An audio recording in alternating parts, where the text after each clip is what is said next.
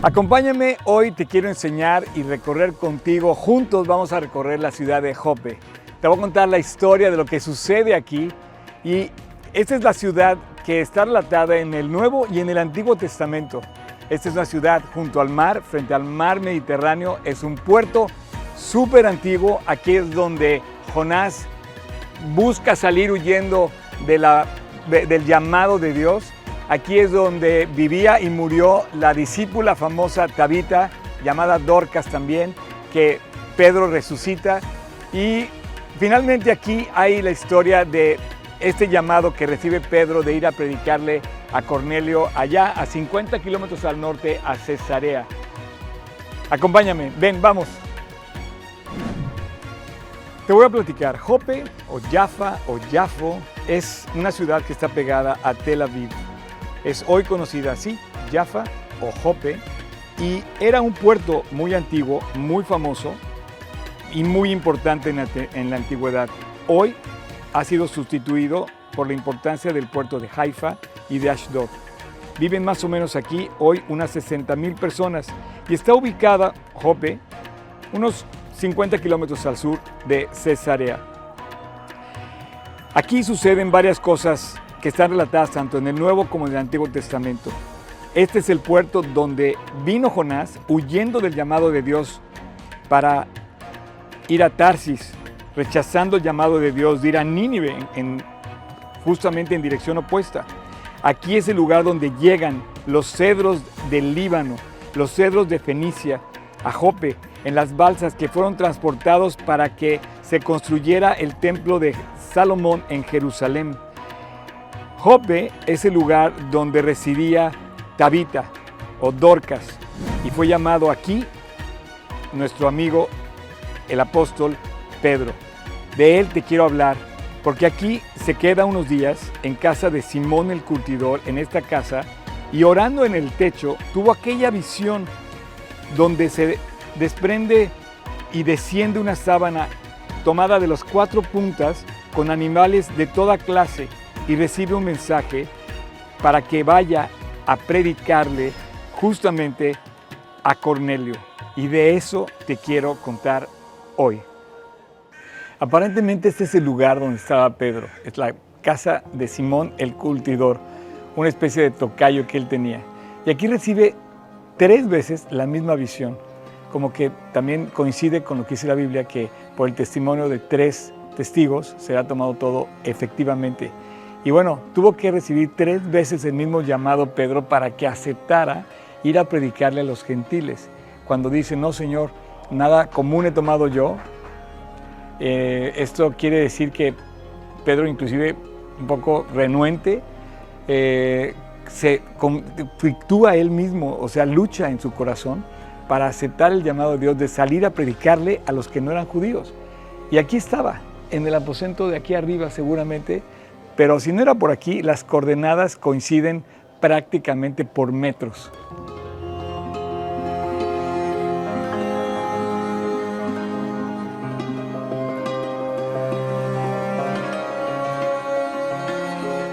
Y había otro hombre, Cornelio, protagonista de esta historia, importantísimo.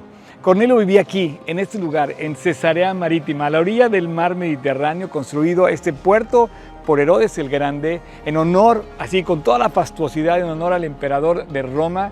Este lugar fue el lugar donde fue juzgado Pablo, en Cesarea. Aquí radicaba Cornelio y en su casa él recibe la visión de un ángel que le dice, manda a Jope, manda por esos 53 kilómetros que están al sur, a buscar a un hombre que se llama Simón, que él te hablará palabras que yo quiero que tú escuches.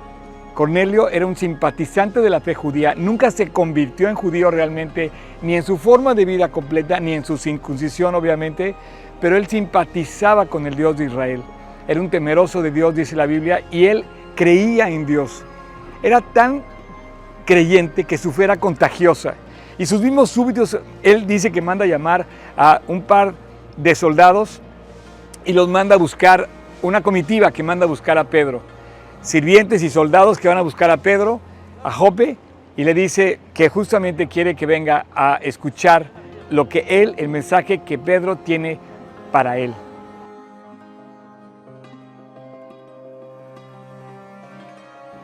La Biblia dice que a las 3 de la tarde, más o menos a la hora de la oración de los judíos, Pedro estaba, no es, perdóname, Cornelio no especifica si estaba orando, pero que él recibe a esa hora una visión de un ángel. Interesante que los ángeles, el ángel le pudo haber predicado, pero dice, manda llamar a Pedro para que él te hable. Es interesante en la Biblia que los ángeles no predicaban la Biblia, los que predicamos la Biblia somos las personas que Cristo ha transformado nuestras vidas, a las que Dios llama a ir a todo el mundo a predicar el Evangelio. Pero este llamado era crucial, era la piedra angular de la predicación al mundo entero, a los gentiles del Evangelio.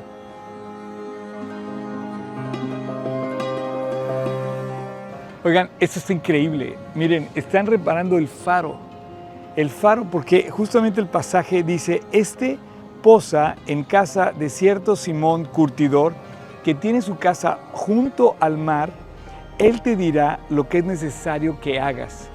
El llamado lo recibe Pedro a través de una visión y seguramente él estaba en algún lugar en esta posición viendo hacia el mar, seguramente estaba orando hacia el mar, cuando de repente ve frente a él Cesarea Marítima y dice, hay tres hombres que te buscan, no dudes en ir con ellos. Y cuando él ve la ciudad de Cesarea, porque no había otro panorama enfrente de él, resulta que había tres hombres abajo tocando que lo buscaban y al coincidir el llamado de esta visión más el tocar de estas personas, imagínate el shock. Baja y se encuentra con soldados que preguntan por él. A lo mejor lo primero que tuvo fue temor pero lejos de avergonzarse del Evangelio, de sentir temor, se atrevió a ir con ellos para predicarles el Evangelio. Aquí se inicia, aquí explota, aquí se inaugura, aquí se abre el camino que Jesús dijo, id a todo el mundo y predicad el Evangelio. A partir de este llamado que Pedro acepta, se inicia la predicación del Evangelio. Podría decirte que aquí comenzó la iglesia, o que en Cesarea comenzó la iglesia, donde justamente ahí Pedro acepta el llamado de ir a predicarle fuera del grupo de los judíos, ir a predicarle también a los gentiles. Al judío primeramente, como dice Pablo, pero también al griego.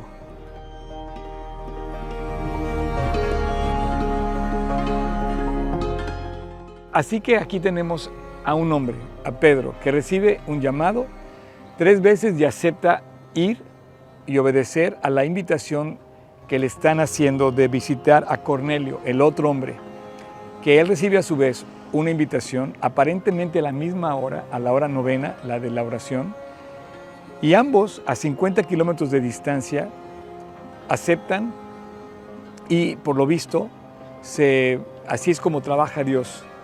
A, a 50 kilómetros de distancia, uno del otro, pero Dios decide juntarlos. Opera Dios de esta manera, así es, le habla a varias personas sobre un asunto o le habla sobre un asunto varias veces a las mismas personas. No solamente a una, sino le habla a todos los involucrados y es así como por boca de dos o tres testigos se establece una palabra. Le habló a Pedro y le habló a Cornelio, dos hombres a distancia que se deben encontrar. Las diferencias entre los judíos y los gentiles se estaban rompiendo para siempre. Dios estaba rompiendo esa división que había entre los judíos para solamente hablarle a los judíos y estaba abriendo la puerta del Evangelio a todo el mundo.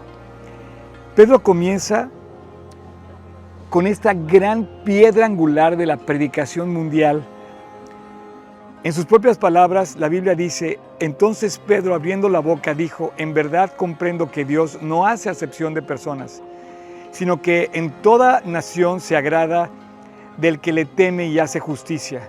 Dios envió mensaje a los hijos de Israel anunciando el Evangelio de la paz por medio de Jesucristo, y este es Señor de todos.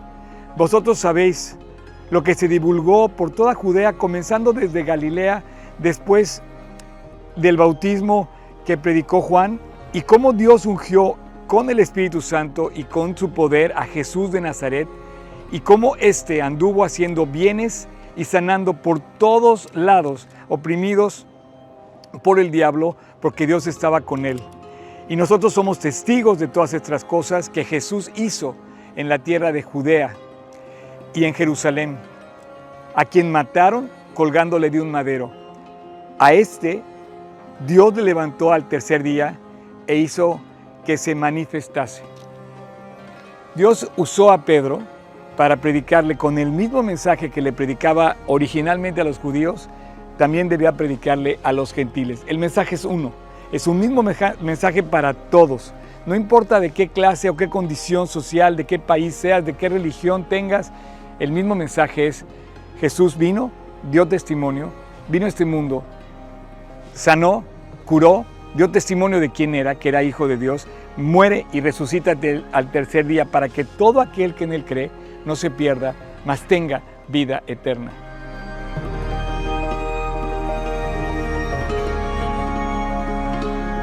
Quiero que pongas mucha atención. Dos hombres, 50 kilómetros de distancia, que se encuentran. Cesarea con toda la actividad marítima que tenía.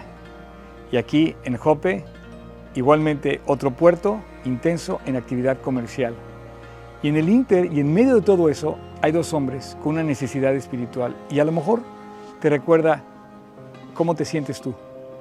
Porque Dios, en medio de todo ese bullicio comercial y de ruido de ir y venir de barcos y todo este bullicio de, de grandes ciudades, está pendiente de aquellos corazones que en lo íntimo están buscando encontrarse con Dios. Pedro se niega y tres veces tuvo que decirle Dios, levántate Pedro, mata y come. No, Señor, porque ninguna cosa común o inmunda he comido jamás. Curiosamente, en el Vaticano, si tú entras a la gran catedral que lleva el nombre de Pedro, vas a encontrar una estatua de Pedro que no tiene pies, porque la gente llega y adora a este hombre. Si él viniera nuevamente y en vida viera a Pedro cómo la gente se, le adora a él, haría lo mismo que hizo con Cornelio. No, no, no, yo también soy hombre. Pero aún así, con todo eso, Dios busca a la gente. Y mientras Pedro estaba perplejo dentro de sí sobre lo que significaría la visión que había visto, he aquí los hombres que habían sido enviados por Cornelio, los cuales, preguntando por la casa de Simón, llegaron a la puerta y llamando preguntaron si moraba allí un Simón que tenía por sobrenombre Pedro. Y mientras Pedro pensaba en esta visión, le dijo el Espíritu, he aquí, tres hombres te buscan. Levántate, pues, y desciende y no dudes en ir con ellos, porque yo los he enviado. Más que una visión donde ves los alimentos kosher o no kosher, la visión era para hablar de las personas, para hablar con las personas, para hablarle a las personas. Y le dice Dios, ve con ellos, no dudes en ir con ellos. Entonces Pedro, descendiendo a donde estaban los hombres que fueron enviados por Cornelio, les dijo, he aquí, yo soy el que buscáis. ¿Cuál es la causa por la que habéis venido? Ellos dijeron, Cornelio el centurión, varón justo y temeroso de Dios, y que tiene buen testimonio en toda la nación de los judíos, ha recibido instrucciones de un santo ángel de hacerte venir a su casa para oír tus palabras. Esto era sorprendente. En shock, pero lleno de alegría, como todos los creyentes que viven para Cristo, sorprendidos por la gracia, sorprendidos por el poder, sorprendidos por las puertas que abre Dios, Pedro ve a estos soldados enviados por un centurión, gentiles, que en otro caso hubiera sido un motivo de temor o de recelo, y acepta ir con ellos. Y dijo, Dios, qué increíble puerta estás por abrirme. Dios está llamando a la puerta de cada corazón que le busca. Nunca antes se había extendido la aplicación del Evangelio fuera del mundo judío. Hasta entonces no se había hecho. Y Dios expande el pensamiento de Pedro, rompe los límites de su pensamiento, expande el corazón de Pedro y lo lleva a casa de un gentil, a casa de Cornelio. Dios expande su corazón y lo lleva a los confines de la tierra para alcanzarte a ti y a mí. La iglesia comenzó aquí. Entonces Pedro Haciéndoles entrar, los hospedó y al día siguiente levantándose, se fue con ellos y le acompañaron algunos de los hermanos de Jope. Pedro se llevó a algunos de sus colegas con los que convivía aquí, creyentes de la iglesia, Siglos atrás, otro judío había recibido también la orden de ir a predicar el Evangelio a los gentiles y él lo rechazó.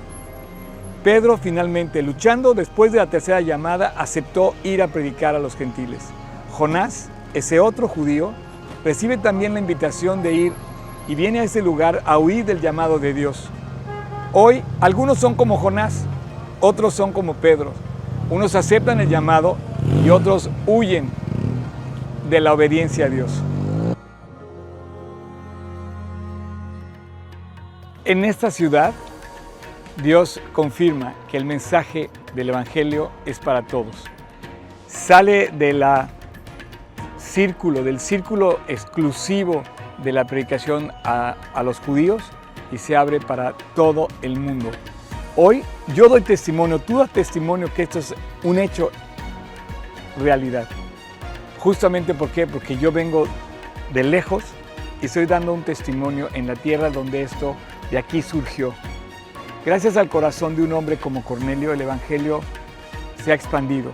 Y gracias a un corazón de obediente como Pedro, que en su origen era rebelde y no quería como salirse de su propia eh, cajita, de su propia necedad, de su, propia, de su propio pensamiento, pero él estuvo, estuvo dispuesto a recibir la visión que él tuvo estando en Jope de ir y no llamar común a nada que Dios había bendecido. Vemos aquí a un gentil, un romano, muy poco popular para los judíos, era más bien un hombre odiado entre, entre la sociedad judía por lo que representaba Cornelio lo vemos siendo amado, procurado por un apóstol de Jesús que viene y le presenta el Evangelio, el mensaje de amor, de perdón. Este hombre se convierte, se arrepiente junto con toda su casa que estaba congregada en este lugar y después decide bautizarse. Entonces respondió Pedro, ¿puede acaso alguno impedir el agua para que no sean bautizados estos que han recibido también al Espíritu Santo como nosotros? y mandó bautizarles en el nombre de Jesús. Entonces le rogaron que se quedase unos días más. El bautismo es una muestra clara, una decisión eh, total, completa, fehaciente de la conversión de una persona. Es un testimonio a los demás de la decisión tomada en el corazón. Y esto sucede en este lugar. Poco a poco el Evangelio fue tomando dimensión y empezó a extenderse por todo el mundo. Lo que había empezado aquí ya no había forma de pararlo. Pablo, más adelante, que estuvo también en esta ciudad, Pablo les escribe a los romanos y les dice, porque no me avergüenzo. Y escucha bien lo que dice, Pablo ni ninguno de los apóstoles se avergonzaron, siendo perseguidos por esta causa.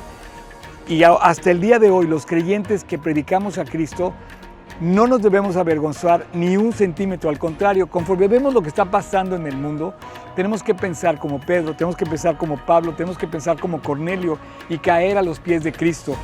Pablo decía, porque no me avergüenzo del Evangelio, porque es poder de Dios para salvación a todo aquel que cree. No importa qué seas, a todo aquel que cree es para salvación. Al judío primeramente, como bien estamos viendo esta historia, y también al griego, al gentil.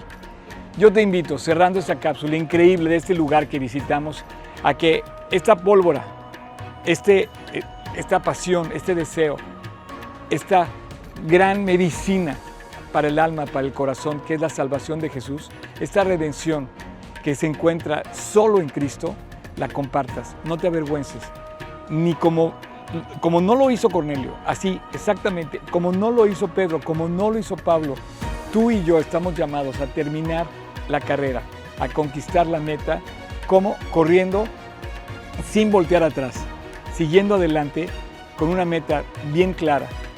Dios nos dé el corazón para nunca avergonzarnos del Evangelio, porque es poder de Dios para una sola cosa que nadie más puede cumplir, para salvación, para todo aquel que cree, al judío primeramente y también al griego, para todos. Dios está llamando a la puerta de tu corazón. Responde. Y si ya respondiste, es tu momento de salir y compartirlo también con otros. Nadie que ha recibido el Evangelio, nadie se ha quedado callado después de haber invitado a Dios a su corazón. Ahora es tu momento, es nuestro momento de compartir y salir fuertes, victoriosos, confiados y seguros en fe, en la fe de Cristo, en el poder de Dios, en su bendición, en su compañía y en su presencia.